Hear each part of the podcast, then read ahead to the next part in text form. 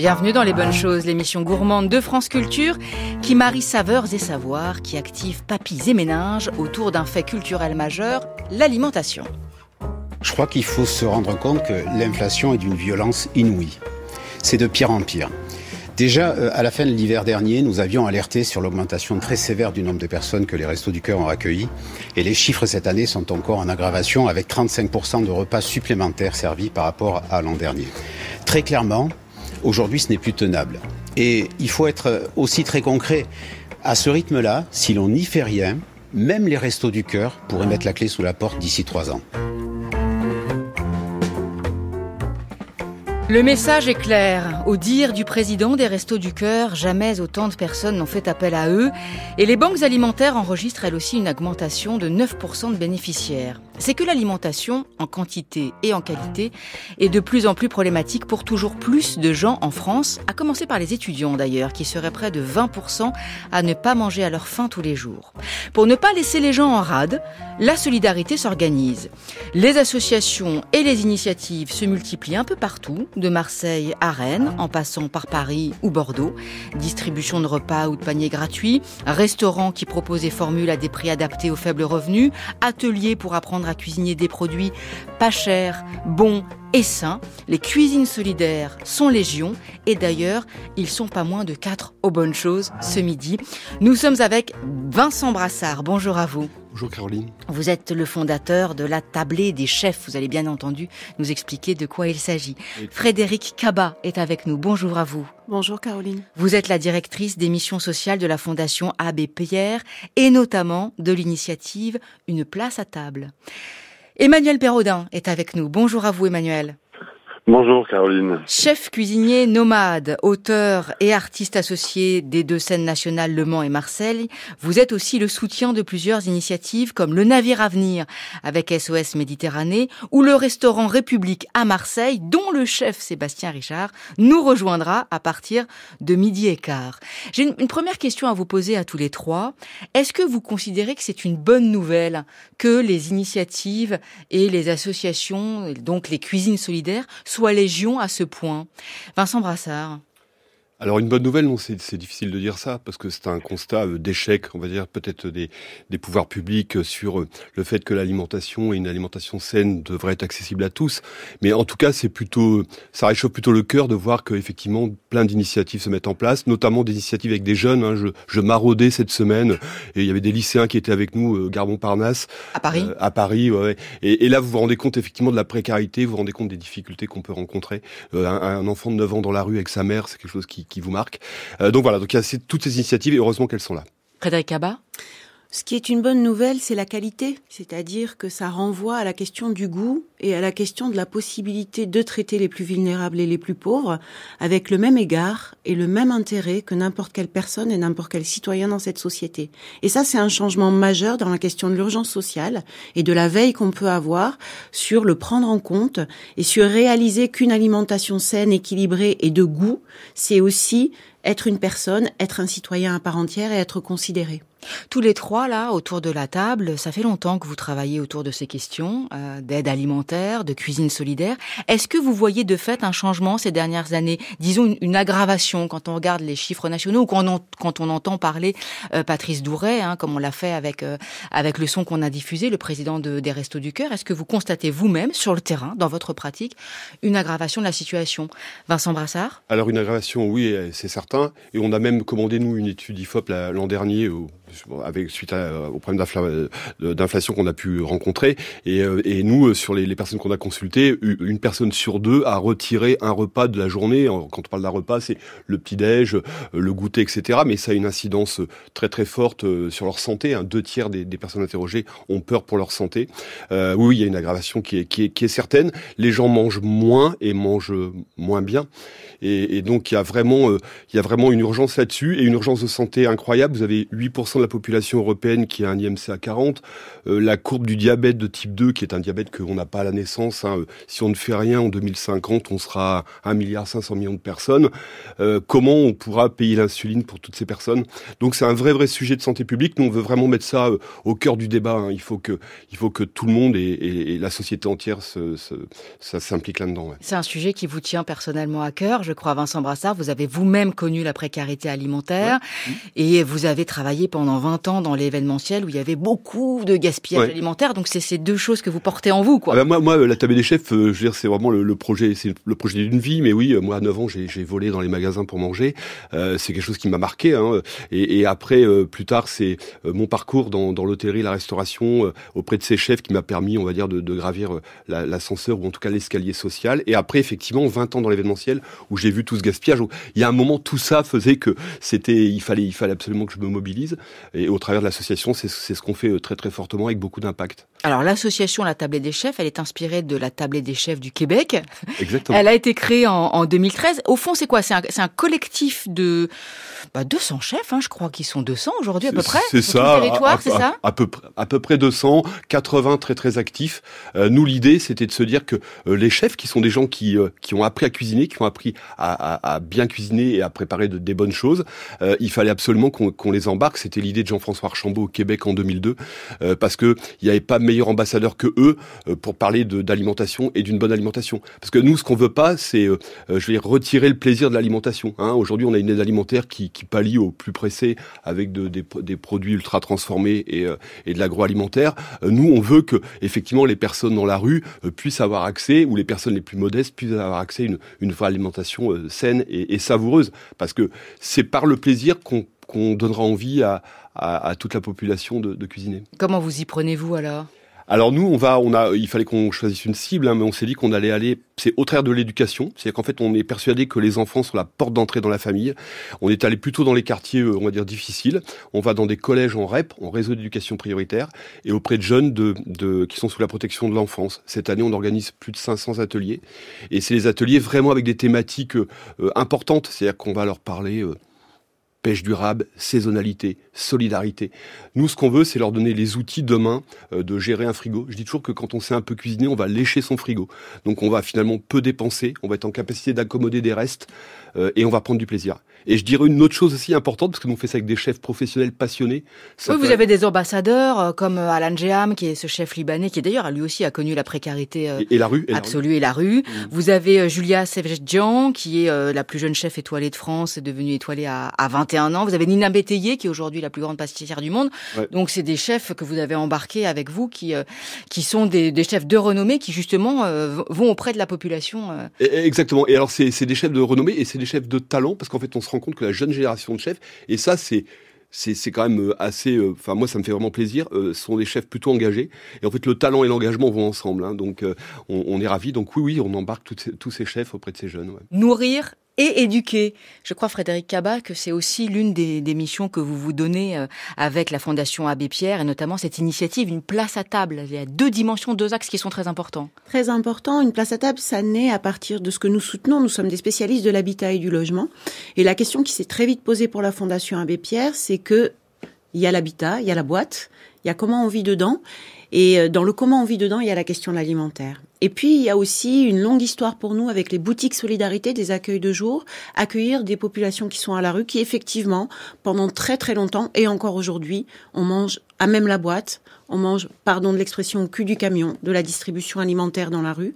Et donc, on mange des produits extrêmement transformés qui sont à la fois euh, euh, pas choisis, et parfois très réconfortant, très sucré, très salé. Et euh, par ailleurs, il y a un aspect qui est très fort pour nous, c'est que quand on a créé les pensions de famille, on a créé ces lieux de petits logements qui réunissent à peu près une vingtaine de personnes et qui partagent une cuisine et partagent un lieu de vie.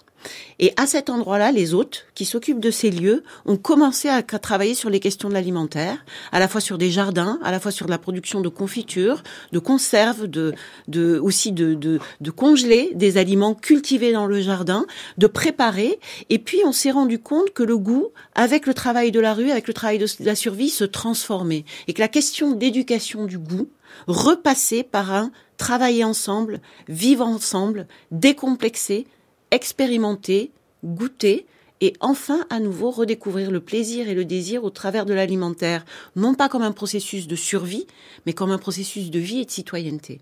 Et une place à table, c'est la convergence de tous ces éléments. Le dernier s'est passé dans le, dans le Vercors cette année en septembre, enfin en 2023, pardon, septembre 2023. On a réuni 400 personnes en errance ou qui ont erré, qui vivent en pension de famille ou sont accueillis en accueil de jour. Et avant cet événement, nous avons mis en place cette art postale c'est-à-dire que nous avons travaillé avec huit designeuses culinaires qui ont accompagné ces personnes dans leur lieu de vie ou leur lieu d'accueil pour produire des recettes. Je vous ai apporté euh, le, livre de recettes aujourd'hui. Et puis, euh, euh, travailler sur la question de l'alimentaire dans tous ses aspects. Le goût, les produits, l'élaboration, mais aussi le faire ensemble et aussi le travailler avec une certaine exigence dans la recette. Et c'est ça aussi peut-être qui fait la différence pour une place à table. Et vous, votre parrain, c'est Pierre Gagnère. Exactement. n'est pas non plus n'importe qui, n'est-ce pas? Vincent Brassard, vous vouliez ajouter quelque chose? Euh, non, non, j'écoute avec beaucoup d'attention ce qui est dit et effectivement c'est ça et toujours cette, ramener cette notion de plaisir et je veux dire c'est pour les plus précaires le, le plaisir peut euh, vraiment peut exister au travers de la cuisine et puis aussi une chose qui est intéressante, euh, je le vois avec les jeunes vers qui on va. D'ailleurs 30% de ces jeunes qui, qui, participent aux ateliers veulent devenir des, des chefs de cuisine. C'est un métier en tension, c'est un métier qui embauche, c'est un métier où avec un CAP et moi j'en suis la preuve aussi, on peut euh, avoir une vie derrière, aller je sais pas travailler aux États-Unis, voyager dans le monde. Donc c'est assez important euh, et, et, et pour la confiance en soi, c'est intéressant. C'est que la cuisine, euh, je, raconte toujours cette histoire, c'est-à-dire que vous prenez une carotte, euh, le, gamin n'a jamais cuisiné, il va l'éplucher, il va l'émincer, il va la faire cuire, il va la mettre dans une assiette, déjà il va être content de l'assiette qu'il a dressée, il va la donner à quelqu'un, c'est un véhicule d'émotion, la personne en face va le regarder, va sourire, va goûter, va lui renvoyer euh, de manière positive le, travail qui a été fait. Et c'est un produit fini. On est dans un monde où on fait le petit bout de quelque chose. Et en fait, la cuisine, très, très vite, c'est une activité où on peut, et donc pour la confiance en soi, c'est quelque chose d'absolument incroyable. Et en plus, nous, on est dans les quartiers où il y a, du coup, on, force la mixité, hein, c'est-à-dire qu'on fait travailler tout le monde ensemble.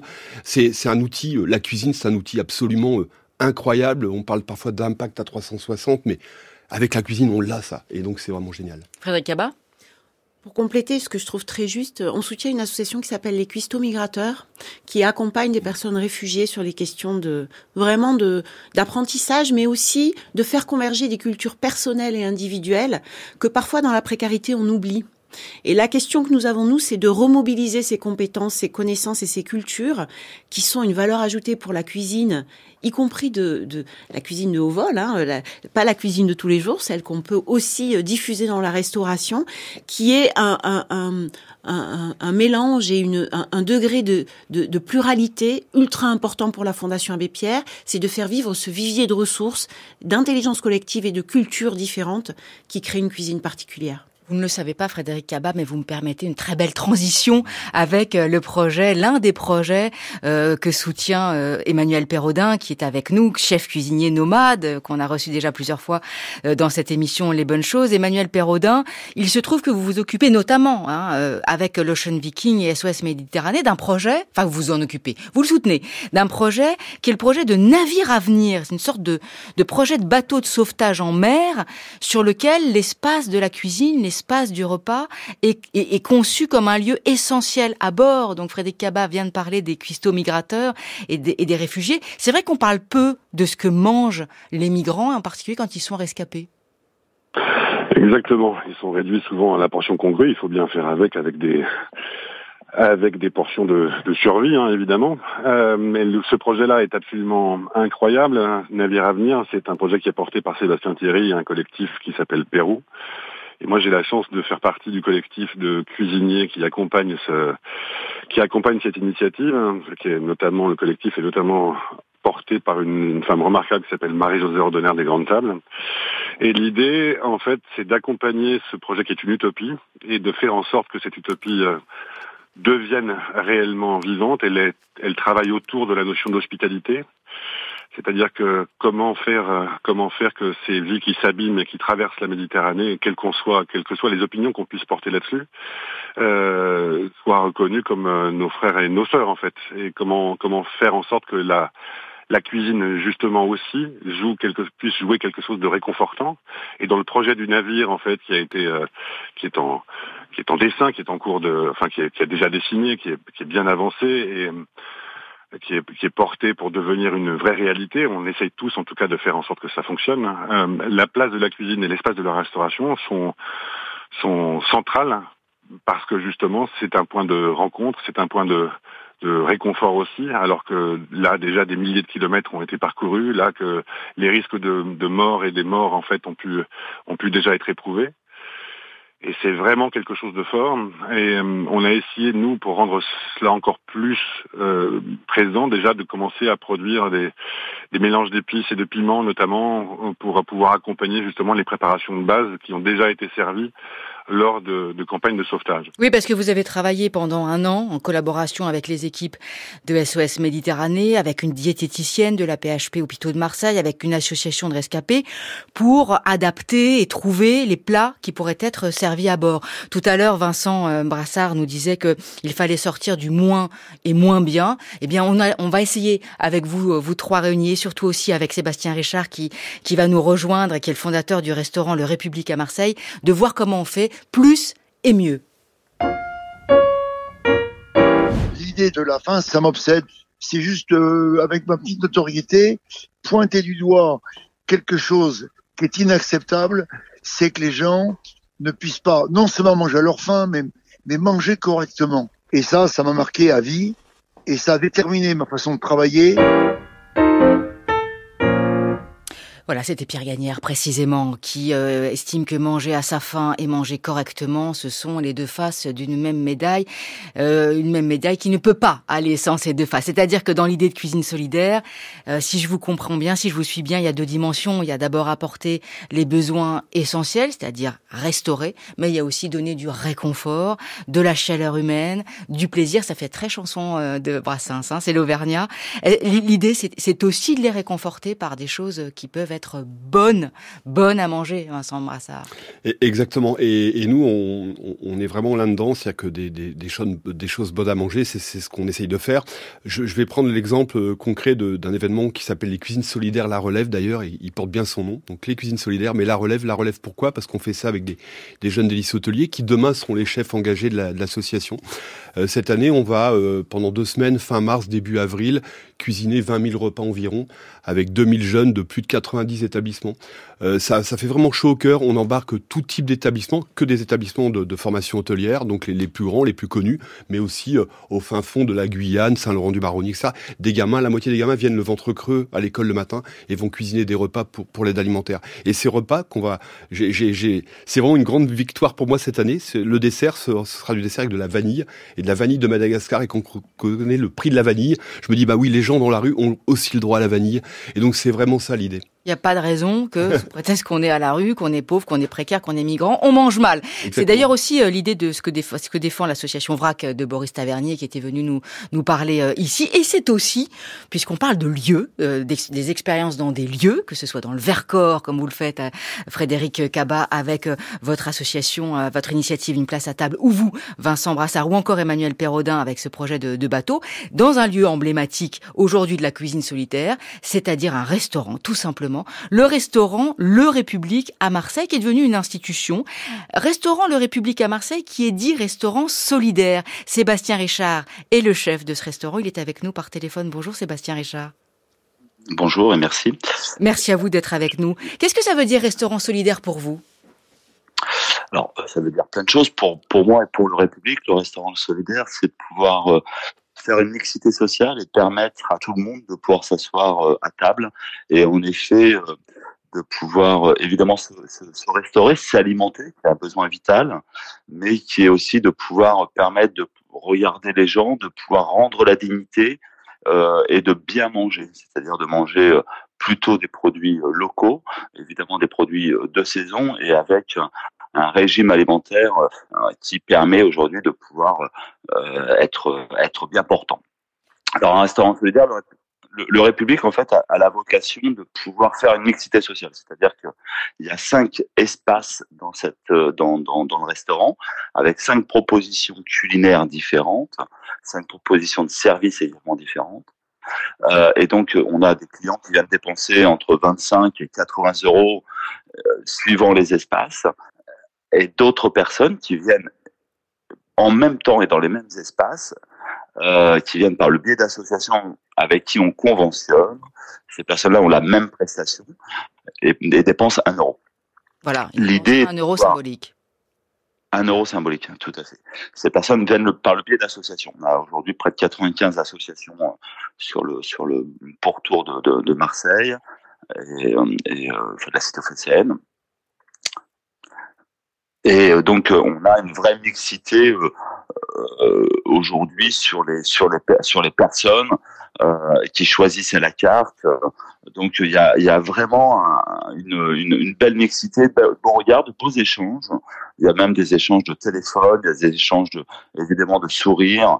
Euh, et ce qui est, ce qui est déterminant en fait, c'est ça, c'est ce que l'un des, des intervenants, c'est le fait de pouvoir dire qu'aujourd'hui la, cuisine, le fait de manger, le fait de pouvoir euh, voir les personnes servir, parce que le service c'est évidemment quelque chose de très important, euh, bah, donne euh, l'envie de, de, pouvoir sourire, l'envie de pouvoir échanger, l'envie de pouvoir poser des questions, et c'est quelque chose d'impressionnant. Et vous, et vous défendez, Sébastien Richard, l'idée que c'est un restaurant, c'est pas une cantine. Ah non, tout à fait. Nous sommes un, c'est un restaurant. Alors, moi, j'ai rien contre les cantines, et c'est très bien. Et, euh, y a, Elles sont nécessaires aussi, mais on entend l'idée. Extrêmement. Elles sont extrêmement importantes. Sauf que euh, il y a une différence entre cantine et restaurant. Il n'y a pas de mieux ou de moins bien. Nous, nous sommes un restaurant, c'est-à-dire que les personnes réservent, euh, sont euh, installés à la table qui, a été prévue euh, pour la réservation dans n'importe quel espace et il n'y a aucune différence évidemment. et après, ils choisissent à la carte qui est une carte de saison qui est élaborée avec différents acteurs dont Emmanuel Perraudin qui, fait partie de, des personnes avec qui, euh, qui autour de la table, euh, et d'autres d'autres acteurs, plein de personnes d'ailleurs. Hein. Il, il, y a, y a près de 130 chefs aujourd'hui qui sont euh, euh, qui sont euh, adhérents de l'association La Petite donc qui aident à certains niveaux de façon à pouvoir, par rapport au temps généralement, de, de permettre de pouvoir élaborer. Et là, on est en train de créer une école parce qu'on est entreprise d'insertion, donc on forme des personnes au métier de la restauration euh, et très prochainement de l'hôtellerie, euh, de façon à pouvoir à pouvoir montrer aussi bien que les personnes qui viennent s'installer, manger euh, pour pour un euro symbolique, bah, puissent également apprendre un métier qui est un métier de la restauration qui est en effet euh, qui est un métier plutôt plutôt en tension en ce moment. Euh, et on prête évidemment euh, très attention à, l'ensemble de, de, de, des collaboratrices et des collaborateurs euh, qui soient en parcours d'insertion ou en droit commun avec le respect des, contrats de travail. Et ce qui évidemment change pas mal la donne. On n'a aucune difficulté de recrutement. Et on a vraiment une ambiance, les, les, gens le disent, une très particulière quand, quand ils rentrent dans le restaurant. Oui, et puis c'était aussi euh, le, le, restaurant euh, République à Marseille, une pizzeria, Mia Bella, qui est un peu plus loin rue de la République, euh, qui a la même vocation avec une pizza à 1 euro et, et qui est aussi entreprise d'insertion. Et je crois que vous allez bientôt ouvrir à Paris. Vincent Brassard voulez réagir à ce que vous dites Oui, ce que j'entends là, c'est que sur cette initiative, comme dans, sur la nôtre d'ailleurs, il y a l'engagement des chefs qui, qui est importante. Et, et, ça, je trouve ça incroyable. Là, j'entendais parler de 80 chefs, mais sur toutes ces initiatives, faut comprendre que les chefs, c'est des gens qui travaillent beaucoup. Et moi, je connais ce métier de chef. et, et, et je me dis par exemple, nous, on va dans les collèges où on leur demande de venir dix fois dans l'année. Je les appelle des chefs résidents. Ils viennent bénévolement, mais c'est dix demi-journées dans l'année, donc c'est un engagement énorme pour des gens qui travaillent six jours sur sept avec des amplitudes horaires incroyables. Et on arrive à trouver euh, cette force de l'engagement. Et c'est assez réjouissant. Je discutais avec euh, des gens du ministère de, euh, de l'Éducation nationale il y a peu de temps qui me disaient mais votre projet, vous voulez l'amener où? Je dis moi j'aimerais bien être en milieu scolaire et éduquer les jeunes en milieu scolaire dans les tous les collèges de REP de France, c'est-à-dire qu'il y en a mille et, ils m'ont dit, vous avez la possibilité d'aller mobiliser autant de chefs? Je suis sûr que oui. Et c'est ça qui est absolument incroyable. Donc nous, on a besoin de financement pour ça, mais un jour, on va y arriver. Et je pense que si on ramène l'éducation culinaire dans les collèges, on aura fait un grand pas vers une meilleure alimentation pour tous. Frédéric Cabat, euh, je suppose que vous êtes d'accord, d'autant que, outre le parrain Pierre Gagnère, vous, vous citiez l'exemple du dernier repas en date, du dernier événement, hein, euh, qui est qui pas lieu tout le temps. Cette initiative Une place à table, c'est compliqué à monter, c'est long à monter, donc euh, de fait, c'est pas tout le temps. Vous allez nous le dire, mais il se trouve que dans le, dernier euh, qui a été monté à Autran, en Isère, en septembre 2023, c'est le chef Christophe Haribert qui a cuisiné pour près de 400 bénéficiaires. Exactement. C'est euh, alors je, je, je, crois que ce qui, ce qui fait écho dans ce que vous venez de dire, c'est aussi euh, la question de, de, du traitement des plus pauvres ou des personnes les plus précaires ou isolées, à un moment donné, qui ont erré, et peut-être une position de surplomb et de regard de surplomb. Nous, ce que nous tentons de faire avec une place à table, c'est de remettre en place un dialogue qui soit un dialogue équitable et qui soit un dialogue qui prenne en compte la parole des personnes de manière euh, ferme et engagée. C'est un effort, c'est un déplacement.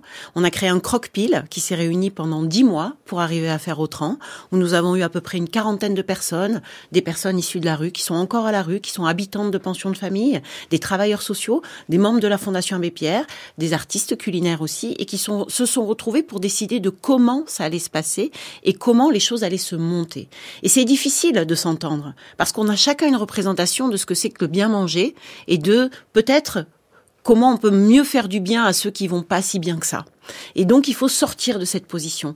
Et l'histoire d'Autran en une place à table, c'est ça. C'est une place à table pour chacun de là où on est et quoi qu'on ait fait. Et avoir un chef et des chefs aussi prestigieux qui viennent et qui acceptent de dialoguer dans ce cadre-là et qui acceptent de faire un pas de côté, de prendre le temps et de créer ce grand dîner que nous avons eu le vendredi soir sous un chapiteau et qui a permis de nourrir 400 personnes de toute la France, venues de la Réunion, venues euh, euh, de parcours, d'histoires différentes, d'âges différents, et de pouvoir partager ce moment avec un niveau de cuisine extrêmement haut, c'est quand même un moment très fort pour nous et c'est emblématique. Et ça met j'irais une pièce dans la machine du possible et du changement de regard, mais du possible aussi de s'exprimer. Et c'est en ça qu'on crée les conditions de la possibilité de désirer et de renouer avec le plaisir.